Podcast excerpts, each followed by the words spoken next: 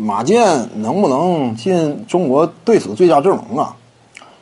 哎，马健主要是参考的这个东西少，对不对？他当年在 NCAA 到底什么数据表现，这玩意儿没有消息啊，现在也没留下什么具体的录像资料。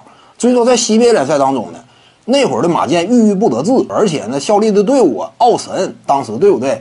奥神本身这支球队呢，一个是马健，再有一个，呃，当年的孙悦，说白了。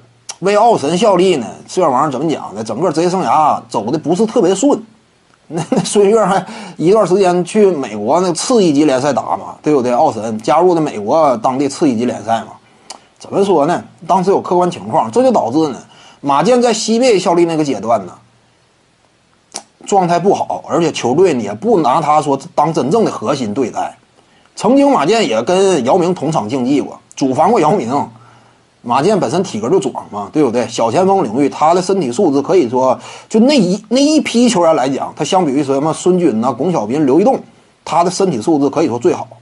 你看没看到现在马健那个体格，一身肌肉块嘛？当年更吓人，巅峰期那会儿，活力四射的一个小前锋，欧美打法的这种硬朗派的刚猛类型的小前锋，下快攻就是一把尖刀嘛。当时的马健。为什么他有这种机会、有这种资格呢？去 NCAA 啊，追求一下篮球梦想，对不对？当年基础条件也过硬，只不过呢，在 CBA 联赛当中，或者说在国家队当中，留下的身影有限，就是当打之年呢，没有留下过多的辉煌，这个也是个遗憾吧。所以你说马健能不能跻身中国男篮历史什么最强阵容啊？就是选一套替补阵容的话。恐怕也没有马健，因为什么？你留下的东西相对少嘛。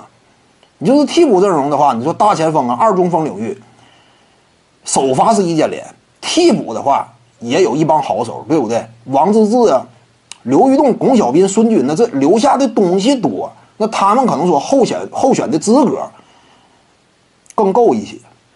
徐静宇的八堂表达课在喜马拉雅平台已经同步上线了。各位观众要是有兴趣的话呢，可以点击进入到我的个人主页当中，在专辑页面下您就可以找到它了。